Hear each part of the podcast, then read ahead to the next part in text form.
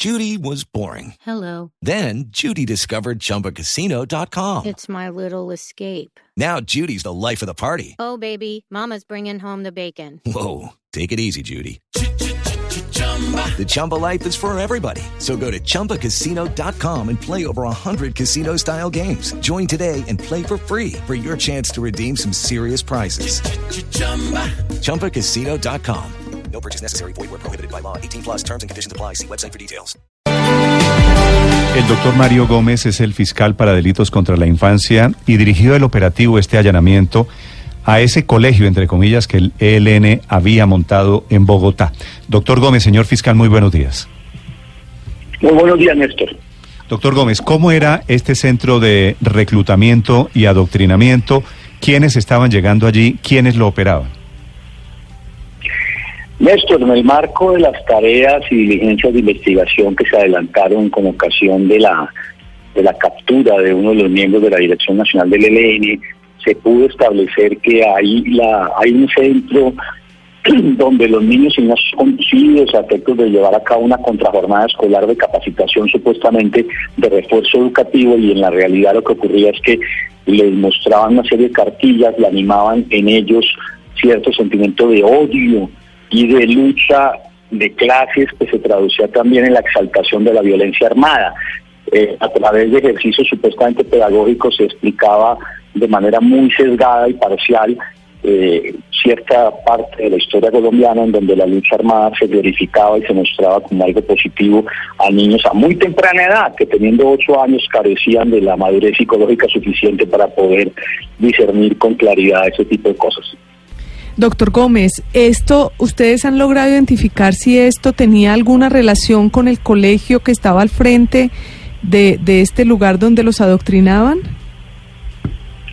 Todo eso es parte de los procesos de investigación que se están adelantando, pero lo importante a destacar y es parte de la tarea de la Fiscalía es advertir que las, digamos, prácticas sistemáticas y deliberadas de reclutamiento ilícito, como la llama el secretario general de Naciones Unidas en sus, en sus informes sobre Colombia, o como lo ha sostenido igualmente la Corte Constitucional, se siguen presentando en este instante en nuestro país en distintas zonas veredales, campesinas, y también, por supuesto, en centros urbanos.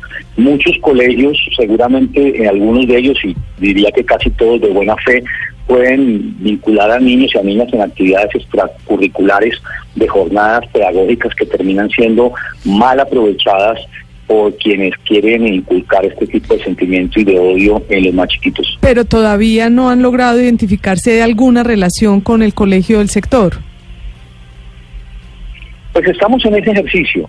Hacen parte de tareas de investigación que deberíamos mantener en el sigilo correspondiente para hacer que no se estropee el proceso que se sigue en curso. Pero, pero sí diría que estas prácticas no son nuevas, vienen ocurriendo hace mucho tiempo y la exaltación de personajes subversivos como héroes o, como personajes importantes en la vida social del país hace que, efectivamente tengamos que hacer un reproche sobre esta situación y que debemos relacionar directamente con los procesos futuros de reclutamiento ilícito que se siguen.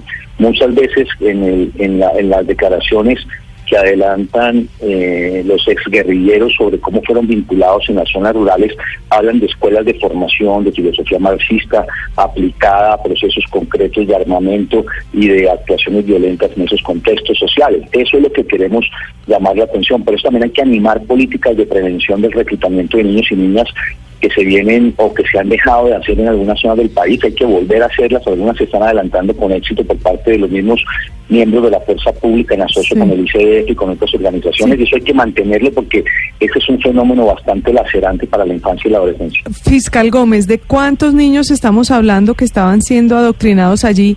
¿Y ustedes por qué creen que esto es del ELN?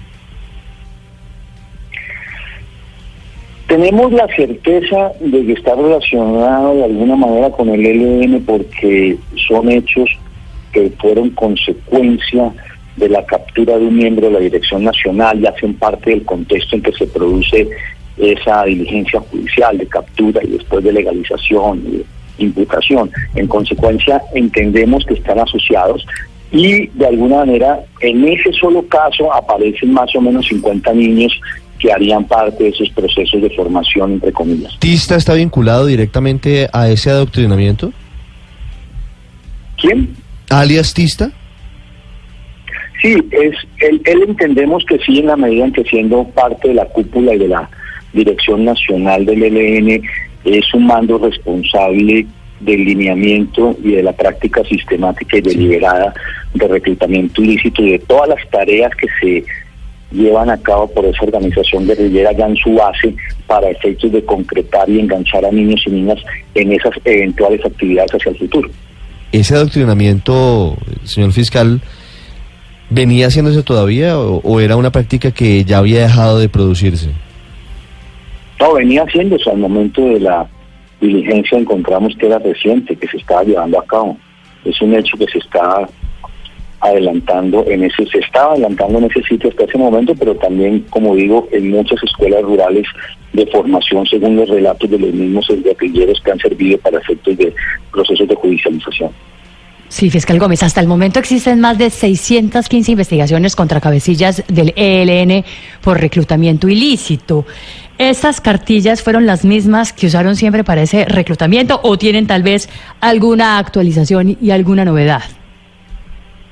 No, hay, hay muchas, digamos, cartillas, material pedagógico, incluso hay que decir que algún material puede tenerse como ontológicamente en sí mismo no es necesariamente perverso, pero si usted lo utiliza en el contexto de formación para alimentar la violencia armada, para sembrar odio, para generar obviamente eh, un repudio a la resolución pacífica de controversia, a exaltar la violencia como la mejor forma de resolver los problemas, está empleando un instrumento que per se puede no ser tan nocivo, pero que cuando usted lo, lo ejecuta en ese tipo de formación pedagógica se convierte obviamente en un instrumento muy controversial. Sí, doctor Gómez, para terminar, si estamos hablando de que esta casa que tenían allí operaba como un colegio, dice usted, con ánimo pedagógico, ¿quiénes eran los profesores del colegio? ¿Por qué no están capturados? No, estamos en ese proceso, estamos indagando, por supuesto, la, la situación de quienes, eh, bajo el manto de una organización, digamos, no gubernamental o con apariencia de legalidad, eh, terminan prestándose para este tipo de juegos nocivos de reclutamiento de niños o de adoctrinamiento. Pero eso que usted me pregunta, evidentemente hace parte de la tarea que la Fiscalía está llevando a cabo. Hmm. Entiendo que eso quiere decir vendrán operativos después de la captura de este señor Tista y el desmonte de este colegio, el Centro de Reclutamiento y Adoctrinamiento del ELN en Bogotá. Son las ocho en punto. Señor Fiscal Gómez, gracias por acompañarnos. A ustedes, Néstor, muchas gracias.